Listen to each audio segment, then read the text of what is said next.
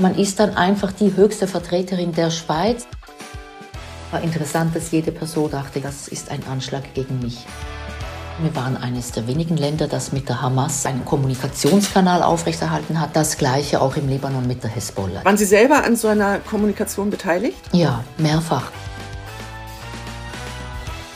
Die Reisebotschaft. Ferngespräche um den Globus.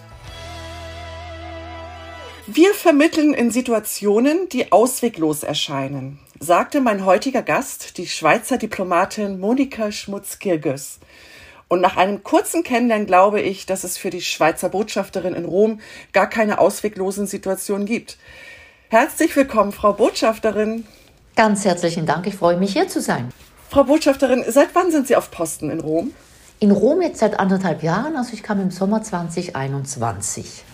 Und inwieweit würden Sie sagen, unterscheidet sich jetzt Italien von Ihren bisherigen Einsatzorten? Bisher waren Sie ja eher als Expertin für den Nahen Osten bekannt. Das ist richtig. Ich bin aber, muss ich zugeben, zum dritten Mal äh, in Italien, was ja auch beweist, dass es offenbar mit diesen, mit diesen Münzen in der Fontana di Trevi, dass das funktioniert. Ich das haben so Sie immer gemacht? Habe ich immer gemacht. Ähm, ich war als Diplomatenstagiarin schon hier ein Jahr lang, das ist aber jetzt schon oh, weit über 25 Jahre her, und war danach als Chefin des Wirtschaftsdienstes auch drei Jahre hier in Rom und bin dann von Rom nach Tel Aviv versetzt worden und dann eigentlich bis zu meiner Rückkehr wieder nach Rom nicht mehr aus dem Nahen und Mittleren Osten herausgekommen. Das wird eine ganz andere Arbeit gewesen sein, die Sie vorher dann gemacht haben, wenn Sie nicht in Rom waren. Ja, das war wirklich anders. Vor allem auch der letzte Posten im Libanon, da war natürlich sehr viel humanitäre Hilfe auch dabei. Es hat mir sehr gut gefallen. Es war eine große Botschaft. Beirut ist etwa so groß wie Rom, aber die Hälfte der Mitarbeitenden arbeiten eigentlich für die Entwicklungszusammenarbeit oder die humanitäre Hilfe. Man darf eigentlich vergessen, dass der Libanon neben allen anderen quasi Katastrophen sich auch noch ähm, diesen 1,5 Millionen ähm, syrischen Flüchtlingen gegenüber sieht, äh, sieht und dies irgendwie auch managen muss. Und da hilft die internationale Gemeinschaft äh, mit. Und die Schweiz ist auch sehr intensiv engagiert dann. Sehr, sehr intensiv engagiert und ist vor allem auch ein sehr glaubwürdiger Partner, eine glaubwürdige Partnerin, die bei all diesen Donor-Meetings, also wenn sich die Geberländer absprechen, immer dabei ist, oft auch als Wortführerin. Ähm, ich glaube, wir haben eine ganz, ganz große Glaubwürdigkeit wirklich in dieser Weltgegend. Sie waren dort auch als Botschafterin oder was ja, für Posten hatten Sie? Ich war auch als Botschafterin, genau, in Beirut. Mhm. Wie war das als Frau?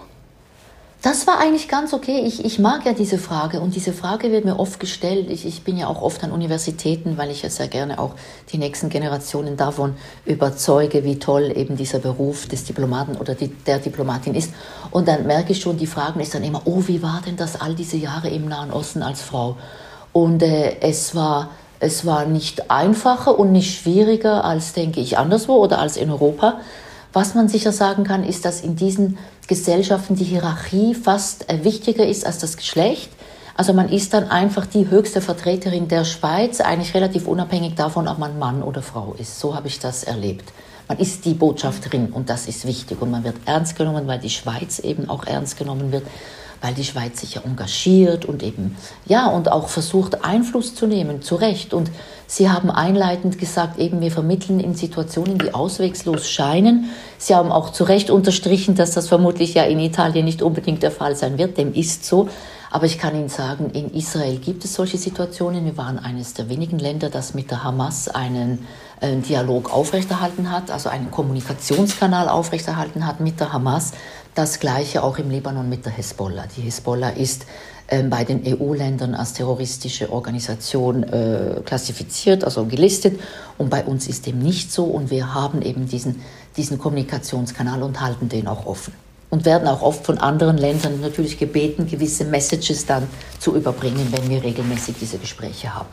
Was sind das für Kommunikationsinhalte? Was sind das für Messages? Ja, das ist äh, meistens sehr hoch vertraulich und äh, mhm. es geht um Sicherheit oder vielleicht auch um Austausch von, von Gefangenen. Also es ist immer mehr oder weniger sehr vertraulich, aber ich denke, das zeigt eben, wie, wie, wie wichtig das ist, dass man mit allen Leuten spricht und das ist ganz klar etwas, was sich die schweizerische Diplomatie auch auf die Fahne geschrieben hat und das für wichtig hält und ich halte das auch für richtig. Waren Sie selber an so einer Kommunikation beteiligt? Ja, mehrfach. Also ich war eigentlich die Person, die regelmäßig äh, mit Hezbollah ähm, den Kontakt aufrechterhalten hat. Im Unterschied zu meinem ähm, Vorgänger konnte ich aber den Chef, ähm, den Hassan Nasrallah, nie treffen. Das wäre auch vermessen gewesen, äh, wenn ich ihn getroffen hätte. Äh, dafür hätte es eine hochrangige Delegation, denke ich, aus Bern äh, benötigt und, und die kam nicht. Also es war nicht irgendeine Situation, wo es wichtig war, dass jemand von Bern kam, um mit dem höchsten Vertreter dieser, dieser Gruppierung sprechen zu können. Es geht dann eigentlich mehr, den Kontakt aufrechtzuerhalten, ja, dass genau. es nicht einschläft und man da. Ja. Interessant. Ja. Wir haben jetzt all Ihre Posten mal so angerissen. Vielleicht gehen wir noch mal von Anfang an. Sie sind 96 in den diplomatischen Dienst eingetreten. Genau und war dann ein Jahr an der Zentrale eingesetzt. Damals gab es noch diese zwei Jahre On-the-Job-Training. Mittlerweile ist das, glaube ich, nur noch ein Jahr. Ähm, und ich fand das wahnsinnig gut. Und das war ein Jahr davon war in Bern an der Zentrale und ein Jahr im Ausland auf einer Botschaft. Und da war ich eben schon in Rom. Also es war ein Jahr Bern, ein Jahr Rom, eine Schlussprüfung und dann war man so full-fledged Diplomatin, genau. Und damals war ich dann in Bern für drei Jahre als Sprecherin, als eine der Pressesprecherinnen ähm, des, genau, des Außendepartementes. Und das war super spannend. Ich war da mit zwei Ministern ähm, eingesetzt und äh, bin dann auch insbesondere mit dem zweiten Außenminister sehr viel um die Welt gereist und ich konnte enorm viel lernen, weil man natürlich in dieser Pressearbeit dann auch mit allen Abteilungen im Außenministerium ähm, Kontakt hat und sich ein bisschen vertiefen muss. Und ich glaube, das war wirklich ein, ein ganz großes Privileg, so meine Karriere beginnen zu können. Und ich bin danach, ähm, nach, ich hatte damals in dieser Zeit auch mein erstes Kind und ähm, bin dann, als der Sohn einjährig war, äh, nach Ankara versetzt worden. Also ich war, äh, Sie merken schon, ich war äh, zweimal in der Türkei eingesetzt und dreimal ähm, in Italien, genau. Aber zurück zu diesem Werdegang, also Ankara. Dort ist auch mein zweites Kind zur Welt gekommen. Das waren vier Jahre. Da war ich zuständig für türkische Innen- und Außenpolitik, für Kultur, für Presse, in diese Zeit, 2003, äh, fällt auch ähm, äh, die Invasion oder je nachdem Befreiung ähm, des Iraks, wo sich ja die Türkei als NATO-Mitglied geweigert hatte, die NATO-Basis Incirlik zur Verfügung zu stellen. Also eine ganz spannende Zeit. Und in Ankara waren Sie ja dann als noch ganz junge Diplomatin auch an einem ganz tollen Projekt, also man kann fast sagen, von Frauen für Frauen beteiligt? Wir hatten uns zu dieser Zeit ja, sehr stark natürlich auch mit der kurdischen Frage auseinandergesetzt. Ich, äh, es waren die Jahre 2000 bis 2004. Viele schweizerische Parlamentarierinnen reisten auch regelmäßig in den äh, türkischen Südosten, um eben diese ganzen Menschenrechtssituationen dort genau beobachten zu können. Und wir waren gemeinsam mit like-minded Botschaften, waren wir auch immer wieder an diesen Gerichtsverhandlungen gegen ähm, kurdische Politikerinnen und Politiker. Und dabei sind wir dann auf diese Frauen gestoßen. Das waren vor allem auch ähm, Witwen von, von PKK-Kämpfern, die ums Leben gekommen sind. Und die haben so deutsche, belgische, niederländische, schweizerische Botschaft, die haben eigentlich so die Fühler ausgestreckt und haben gesagt, also es ist ganz schlimm, vor allem auch ähm, die verwitweten Frauen, die, das ist schwierig und Übergriffe und es gäbe in diesem ganzen Südosten der Türkei kein Frauenhaus und, und sie möchten so ein Frauenhaus gründen. Ja, und dann war ich da ganz angetan und habe das nach Bern übermittelt und habe gesagt, wir müssen was machen. Und äh, da kam eine ganz, da war eine Kollegin und die sagte, ja, das ist richtig toll, aber wie kriege ich das? Ich meine, man denke zurück, das ist 20 Jahre her. Wie kriege ich das mehr oder weniger bei meiner männlichen Hierarchie durch, dass wir jetzt plötzlich irgendwie Frauenhäuser finanzieren sollen? Und dann habe ich gesagt, ja, warte mal einen Moment. Und damals hatte die NZZ, also die Neue Zürcher Zeitung, auch eine Korrespondentin in der Türkei. Und dann habe ich die angerufen und habe gesagt, kannst du nicht mal mit diesen Frauen reden? Die sind richtig toll, die wollen was erreichen. Ähm, sprich doch mal mit denen, wenn du beim nächsten Mal im Südosten äh, der Türkei bist. Hat sie gemacht und einen riesen Artikel publiziert. Ebenso ein bisschen zu diesen kurdischen Frauen, die jetzt zum Teil auch ihr Schicksal in die eigenen Hände nehmen wollen und anderen Frauen Unterschlupf äh, bieten. Und da gab es einen großen Artikel. Und dann war die Hierarchie ähm, teilweise überzeugt. Und gleichzeitig fand dann das auch die schwedische Kollegin von mir in Ankara, fand das unglaublich interessant. Und die Anna Lind, das war die schwedische Außenministerin, die ja dann später in einem schwedischen Supermarkt äh, umgebracht wurde, reiste in die Türkei und die schwedische Kollegin hat dafür gesorgt, dass sie dorthin reist und dann quasi so wie den Grundstein für dieses Frauenhaus legen konnte. Und die Schweiz hat dann mitfinanziert und Jahre später, da war ich schon weg, ist dann auch unsere Außenministerin Micheline Calmire, hat den, diesen Ort besucht, der immer größer wurde, immer mehr Frauen Schutz bieten konnte. Und, äh, voilà, und das war eine, eine Sache, die dann mit verschiedenen Ländern, aber mit, mit auch der Finanzierung der Schweiz zum Glück schlussendlich ähm, zustande kam. Eine richtige Eurovision. Ja, richtig. Ja, ja, ja, ja. Also eine, eine schöne Geschichte. Und dann ging es wieder nach Rom. 2004 bin ich dann nach Rom gekommen, eben an diesem Posten als Leiterin des Wirtschaftsdienstes. Und bin dann aber nur drei Jahre geblieben, weil man mich dann direkt nach Tel Aviv versetzt hatte. Ein Posten, den ich eigentlich immer wollte und das äh, wusste man, glaube ich, auch im Außenministerium. Ich wollte immer mal nach Israel aus persönlichen Gründen und äh, bin dann vier Jahre dort geblieben als Stellvertreterin des Botschafters. Oh, das war schon dann eine ziemlich hohe Stufe der, auf der Karriereleiter. Ja, äh, ja, ja, eigentlich schon. Und ich glaube, was, was äh, mir geholfen hat, aber nicht nur mir, das ist generell, finde ich, ausgezeichnet bei uns organisiert im, im Außendepartement, ist, wir haben verschiedene Assessment Centers im Laufe unserer Karriere. Also um irgendwie von der ersten Botschaftssekretärin zur Botschaftsrätin befördert zu werden, da braucht es einen positiven Assessment-Entscheid.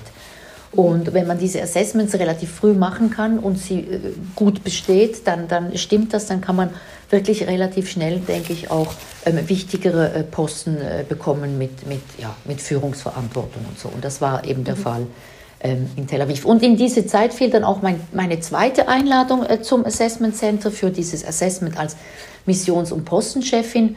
Ähm, und das äh, war auch eine tolle Sache. Ich war dann 42 und habe mich dann beworben, unter anderem für das Generalkonsulat in Istanbul, ähm, zum Teil auch natürlich aus äh, privaten Gründen. Mein Mann stammt aus der Türkei, meine Kinder sind ähm, nicht nur zweisprachig, sondern mehrsprachig, aber natürlich mit Deutsch und Türkisch aufgewachsen und es war einfach äh, wunderbar, dass die Kinder dann auch noch einmal in der Türkei leben konnten und ich habe dann diesen wirklich tollen Posten zum Glück erhalten und hatte auch eine ganz schöne Zeit dort. Was macht man als Generalkonsulin in Istanbul? Was hat man da für Aufgaben? Es ist ja in, eigentlich ist es ja mehr so ein bisschen ein administrativer ähm, Posten, respektive die Leute denken, das ist Konsulat, ist vielleicht mehr administrativ, aber in der Türkei ist das so, dass eben Istanbul natürlich das Zentrum ist, also das kulturelle Zentrum, das Pressezentrum, auch das wirtschaftliche Zentrum. Wir haben über 500 Schweizer Unternehmen, die präsent sind in Istanbul, die in Istanbul zum Teil auch den Hub haben, natürlich für die ganze Region, also für den Nahen Osten, aber auch für Zentralasien. Also doch eine massive schweizerische Wirtschaftspräsenz. Wir hatten dann auch einen Swiss Business Hub eröffnet innerhalb von dem ähm, Generalkonsulat. Aber es ist klar, alles, was Politik anbelangt, das äh, läuft natürlich in der Botschaft in Ankara. Ähm, mhm. Das heißt, eigentlich macht eine Generalkonsulin in Istanbul viel, aber keine Politik. Und ja. Politik macht sie natürlich nur in Absprache mit dem Botschafter und, und wenn es irgendwie auch Delegationen aus der Schweiz gibt oder wenn es internationale Konferenzen gab in Istanbul, was es sehr oft gab, weil natürlich auch der türkische Präsident Erdogan äh, vermehrt versucht hat, Istanbul zu positionieren oder als international wichtiges Konferenz- und Zentrum und Treffpunkt, dann kam immer der Botschafter natürlich. Mhm. Genau. Aber sonst sehr viel Kultur, Wirtschaft und auch Pressearbeit. Nebst dem ganzen Administrativen und die Betreuung der Schweizer Kolonie und so weiter. Wird aber wahrscheinlich auch kein kleines Konsulat sein, oder? In Istanbul? Nein, ist nicht klein. Ist, ist über, ich glaube, rund 25 ähm, Personen. War auch für Visa natürlich wichtig, weil in die Zeit, in der ich dort war, ähm, das war 2011 bis 2017, fiel natürlich auch die Syrien-Krise und, und auch die zahlreichen ähm, Visagesuche ähm, von syrischen Staatsangehörigen, die schon Verwandte oder Bekannte in der Schweiz hatten. Und dort waren Sie dann wahrscheinlich auch drei Jahre? War ich länger. Man hatte mich, man hatte mich, also über fünf Jahre, man hatte mich verlängert. Das bin ich, bin ich ähm, der damaligen äh, Chefin ähm, äh, eigentlich ewig dankbar. Ich wollte ein bisschen verlängern und sie hat mich dann gefragt, warum willst du denn verlängern? Habe ich gesagt, ja, weil mein älterer Sohn, der will in Istanbul Matura machen und der will nicht mehr versetzt werden und äh, familienintern hatten wir uns eigentlich so abgesprochen, dass ich dann mit dem Jüngeren weggegangen wäre und mein Mann wäre mit dem Älteren noch in Istanbul geblieben, damit er dort mhm. Matura machen kann. Und äh, die damalige Verantwortliche für Human Resources sagte, das ist ja Quatsch, also bleib doch als Familie einfach zusammen. Und ich durfte dann so lange bleiben, bis der Ilan eben sein Baccalaureat hatte und wurde danach genau direkt nach Beirut versetzt. Oh, wie gut, dass Ja. man mittlerweile doch mehr darauf achtet. Ne? Ja, ist wirklich, ist wirklich, so wichtig wirklich toll und, und man fühlt sich da auch, ja, auch wirklich ernst genommen und es gibt ja immer wieder Kritiken, es sei so schwierig als, als, als Mutter und also quasi äh, Mutter und, und Karriere zu machen und ich muss sagen, ich kann eigentlich nur äh, dankbar sein, wie man mich da immer Ja. unterstützt hat. Ja. ist. Also fünf glückliche Jahre in Istanbul und dann ging es direkt in den Libanon. genau, nur, mit nur noch einem Sohn. Der erste hatte ja schon Abitur. Genau, und ging dann nach Genf zum Studium. Und wir zu dritt äh, mit den beiden Katzen, genau, in den Libanon. Äh, die beiden Katzen, die wir im Übrigen aus Israel mit, äh, also die, die sind in Israel zu unserer Familie gestoßen und hatten auch einen israelischen Pet-Passport. Also so, es gibt diese Pet-Passports, genau. Ähm, weil es sind ja Diplomatenkatzen und die brauchen auch einen Pass. Und als wir dann in den Libanon versetzt wurden, merkten wir, die haben israelische Pässe, diese beiden Katzen. Und das ging natürlich gar nicht. Ja, und sind dann zum Veterinär und ich habe dem Veterinär gesagt, ähm, können Sie mir bitte neue Pässe ausstellen für Spätzle und Rösti, so heißen die. Und er sagte, was ist denn mit Ihnen los? Und dann sage ich, mit mir ist los, dass ich in den Libanon versetzt äh, werde und die haben israelische Pässe. Und er meinte, ah ja, natürlich, das geht gar nicht, selbstverständlich, die bekommen jetzt türkische Pässe. Woran man alles denken muss. Ja, ja, stimmt schon. Also es gab neue Pässe und Spätzle und. Rösti konnten mit. genau, kamen mit. Genau, und der, und der jüngere Sohn. Da waren Sie dann als Botschafterin. Da war ich als Botschafterin eben mit in dieser doch äh, recht großen Botschaft. Ich sage ja immer, die Schweiz hat eigentlich den größten Werkzeugkasten, wenn es um die Instrumente der Außenpolitik geht. Und ich muss sagen, sehr, sehr viele dieser Werkzeuge kamen eben im Libanon zur Anwendung. Das war Mediation, das ist die humanitäre Hilfe, die Entwicklungszusammenarbeit, die Förderung der Frauen, die Förderung der am meisten Benachteiligten. Also es war eine unglaublich spannende Zeit. Und was dann auch noch dazu kam, war diese Seitenakkreditierung in Syrien. Das ging aber praktisch drei von vier Jahren, dauerte das, bis die Syrer ähm, endlich überhaupt auf unseren Wunsch ähm, eingetreten sind, dass wir ähm, die Botschafterin in Beirut seitenakkreditieren. Sie, Syrien hätte lieber gehabt, dass wir die Botschaft in Damaskus wieder eröffnen, aber das steht nicht zur Diskussion und da, daher ging es praktisch drei Jahre, bis ich dann überhaupt nach Syrien reisen konnte und man mich Seiten akkreditiert hat. Also das kam dann auch noch dazu. Es war wirklich eine sehr abwechslungsreiche Zeit, unglaublich spannend, auch natürlich nicht einfach, weil ähm, ein ausgesprochen fragiler Kontext und auch immer, Auch immer wieder. Zeit, ne? Ja, auch immer und immer wieder von Regierungskrisen und Korruptionsvorwürfen und, und, und allen möglichen genau Machenschaften geprägt. Und es war ja auch nicht ganz ohne, was ihre Sicherheit anging. Es war nicht ganz ohne. Es gab auch einen Anschlag auf die Botschaft. Nein, es gab die Explosion im Hafen von Beirut, wo, wo, wo, wo Leute, von denen man genau weiß, wer es sind, wo die eben mal vergessen haben, irgendwie diese äh, 3000 Tonnen Ammoniumnitrat richtig zu lagern. Ähm, In der Schweiz, wenn Sie 600 Kilo Ammoniumnitrat lagern müssen, brauchen Sie einen Bunker. Und dieser Bunker muss ganz weg, weit weg sein von ähm, einem bevölkerungsdichten Gebiet. Und äh, im Libanon wurden 3000 Tonnen am Hafen einer Millionenstadt gelagert, und zwar unsachgemäß. Ah, ich erinnere mich. Jetzt, jetzt, das ging dann in die Luft, Gehirn. genau. Ja, ja, das, das war ganz groß, ähm, ja, wurde ganz groß darüber berichtet. Jetzt Ja. klingelt's. Genau.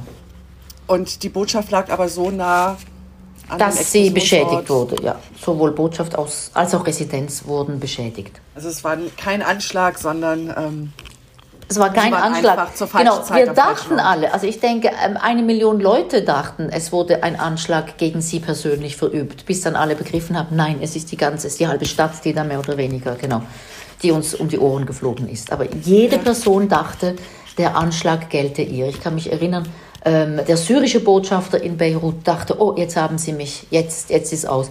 Die amerikanische Botschafterin, die relativ weit weg eigentlich ähm, sogar äh, ihre Residenz hat äh, von, von der Explosion, also vom Hafen, die dachte auch, okay, jetzt ist vorbei. Also war interessant, dass jede Person irgendwo dachte, ja, das ist ein Anschlag gegen mich. Aber nein, es war in der Stadt. so, jetzt waren wir im äh, Libanon und vom Libanon ging es dann direkt nach Rom oder Ja. mussten Sie auch zwischendurch mal nach Bern? Nein, direkt nach Rom, zu meinem großen Glück, ja, genau. Auch wenn mein Außenminister gesagt hat, ja, ja, aber irgendwann muss ich dann zurück nach Bern. Genau, er hat mir das schon gesagt, dass äh, dann vermutlich nach Rom äh, meine nächste Station, äh, die Zentrale in Bern sein wird. Bevor wir diese letzte Station nochmal, bevor ich Sie da noch ein bisschen abfragen will, was Sie dort machen, machen wir vielleicht auch unsere Schnellantworterunde, dass wir schon ja. mal so ein bisschen etwas über Rom erfahren. Ja, sehr gerne. Mhm. Welches ist Ihr Lieblingsplatz in Rom? Wo sind Sie am liebsten? Am liebsten bin ich in der Villa Adler. Es ist ein Riesenpark, also ein Riesenpark, man kann sich das gar nicht vorstellen, wie groß die Parke in Rom sind und wie grün Rom eigentlich ist. Und ich habe da so, jedes Wochenende gehe ich dort meine Runde laufen und es ist so grün und es ist einfach so wild auch. Also viele Römerinnen und Römer kritisieren das ja auch und sagen, unsere Perke werden nicht genug gepflegt. Und ich sage, nein, das ist so toll, wenn man so einen wilden Park hat inmitten einer solch großen Stadt. Haben Sie eine Lieblingspasta, muss ich fragen, wenn Sie in Italien sind? Äh, mir schmeckt jede Pasta. Lieblingspasta weiß ich nicht, aber wenn Sie mich so nach einem Lieblingsgericht fragen, dann muss ich Ihnen sagen Pizza Frita. Völlig verkannt, ähm, kommt eigentlich aus Neapel und es ist Pizza, aber frittiert. Genau. Und ich denke, das ist äh, absolut meine Lieblingsspeise. Pizza Frita. Welches Andenken bringen Sie Freunden aus Rom mit? Es gibt da so einen Laden, die machen Aqua di Roma, heißt das. Aqua di Roma, die machen Parfüms Sie machen auch Kerzen und sie machen diese Duftstoffe für, für also Home Fragrances. Und das bringe ich sehr gerne mit. Weil es ist etwas, was, äh, wo man lange etwas davon hat und es ist eben, es kommt aus Rom, Aqua di Roma kommt aus Rom und das bringe ich sehr gerne mit. Gibt es ein Land, das Sie unbedingt noch kennenlernen möchten? Ja, ähm, trotz den, den derzeitigen Problemen dort und, und das ist der Iran. Welche Sprachen sprechen Sie? Also so richtig gut, Deutsch, Französisch, Italienisch, Englisch ähm, und dann nicht so richtig gut ähm, Spanisch. Äh, Türkisch spreche ich äh, weitaus besser. Ich habe das Türkisch natürlich vergessen, sorry, hatte ich vorhin erwähnt. Dann Spanisch verstehe ich, kann ich mich durchschlagen, eben Hebräisch, ähm, ja, ein bisschen Arabisch. Und früher konnte ich mal Indonesisch, aber das habe ich völlig verlernt, leider. Haben Sie ein Motto, das Ihnen in schwierigen Situationen hilft? Weitermachen, weitermachen, sich nicht beklagen. Ich versuche immer, mich einfach nicht zu beklagen und positiv zu denken. Was sind so Ihre aktuellen Projekte, Aufgaben in Rom? Also es ist so, ich muss sagen, Rom ist, ist, so intensiv, was mir aber auch unglaublich Spaß macht. Und es ist ein, Italien ist ein Nachbarland. Wir haben diese 800 Kilometer Grenze, wo ich ja sage, sie verbindet eigentlich mehr, als dass sie uns trennt. Wir haben fast wöchentlich eigentlich Delegationen und es, und ist ganz was anderes als eben äh, humanitäre Hilfe oder mehr so friedenspolitische Instrumente wie, wie, wie damals im Libanon. Es ist sehr intensiv, äh, sehr viele Besuche, sehr viele Delegationen aus Bern, die vorbereitet und betreut werden müssen. Also manchmal sage ich so, ähm, als Witz sage ich, ich fühle mich manchmal wie ein VIP-Reisebüro, das wichtige ähm, politische Persönlichkeiten äh, betreut und, und dafür sorgt, dass die hier ähm, die korrekten Gesprächspartner haben. Also einfach diese Intensität ist wahnsinnig toll in den bilateralen Beziehungen. Wir haben ja nur sieben Ministerien in der Schweiz, also die heißen bei uns Departemente. Und ich bin, also wir sind wirklich mit allen sieben Departementen äh, fast täglich in Kontakt. Und das ist toll. Und das ist auch das Tolle an, an, an unserem Beruf, dass wir jedes Mal wieder ein völlig neues Pflichtenheft haben oder uns um völlig neue Sachen kümmern. Wir kümmern uns hier um Energie, wir kümmern uns um Verkehr, um Transport, um gemeinsame Gewässer, eben um die gemeinsame Grenze. Wir, wir sind jetzt schon so ein bisschen involviert auch in die, in die Olympischen Winterspiele, die in Cortina stattfinden werden, 2026. Also es ist wirklich, äh, es ist waren eine unglaublich breite Palette und auch eine, eine, eine, eine sehr schöne Tiefe. Wir hatten letztes Jahr auch den Staatsbesuch vom, ähm, von Präsident Mattarella in der Schweiz und das war auch, also wir haben unglaublich, unglaublich viele Sachen, die, die uns äh, ja, auf Trab halten, uns auch wahnsinnig Spaß machen, weil wir einfach auch sehen, wie gut die bilateralen Beziehungen sind zwischen Italien und der Schweiz. Also eine Menge, eine Menge zu tun, aber auch ganz anders als das, was Sie in den letzten Jahren gemacht ja, haben. Ist das, ja. ist das ein bisschen Erholung? Nein, nicht wirklich. Aber ich glaube, das Erholsame, äh, für mich persönlich, aber eine sehr persönliche Aussage, was, was mich irgendwie, äh, ja, eigentlich milde stimmt oder glücklich macht, ist, dass ich hier operieren kann in, im selben Wertesystem, das wir auch in der Schweiz kennen. Also diese Rückkehr nach Europa in, in unser Wertesystem, ähm, das war für mich äh, ganz wichtig und, und, und, und das macht mich auch wirklich, es tut mir gut. Dass man so ein bisschen leichtere Wege finden kann. Und ja, und einfach, genau. Und keine Machtmissbräuche mehr beobachten muss oder auch, auch diese, diese Korruption oder fast schon diese gelebte Korruption, wie, wie, wie wie, wie damals, also wie auf anderen Posten. Das ist, äh, ja, das ist schon sehr Haben, haben Sie das persönlich richtig zu spüren bekommen, diese Korruption? Haben Sie da direkt mit zu tun gehabt? Ja, konnten wir alle beobachten. Also ich denke, alle, alle internationalen äh, ja, Diplomatinnen und Diplomaten können das beobachten und feststellen. Und es ist auch so dieses, wenn man das Gefühl hat, es ist ein Unrechtsregime oder es gibt kein Recht. Also ich möchte nicht äh, jetzt zu lange wieder zurückkommen, ähm, aber wenn, wenn eben wenn, wenn eine Stadt explodiert und nach fast drei Jahren keine einzige Person sich vor einem Richter verantworten musste, dann spricht das nicht unbedingt für ein sehr ähm, effizientes ähm, Rechtssystem. Da sind Sie jetzt anders aufgehoben. Ich, ja, ja. Ja, ich, ich, kann mir vorstellen, dass die Arbeit jetzt komplett anders aussieht als das. Ja, und einfach diese, diese Staaten, wo es dieses, diesen Rule of Law gibt, das ist einfach etwas ganz anderes. Und das ist, äh, und, und das ist wichtig. Wichtig und mhm. richtig, ja. Und da läuft ja auch viel jetzt hier politisch. Ich meine, wir haben, Italien hat zum ersten Mal eine weibliche Premierministerin und zum ersten Mal auch eine weibliche Oppositionsführerin. Also das sind ja auch unglaublich spannende Zeiten jetzt. Insofern wünsche ich Ihnen jetzt auch eine tolle Zeit in Italien.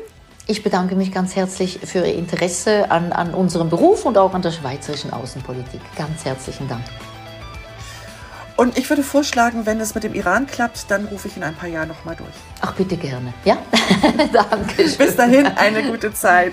Vielen herzlichen Dank. Dankeschön. Wiederhören.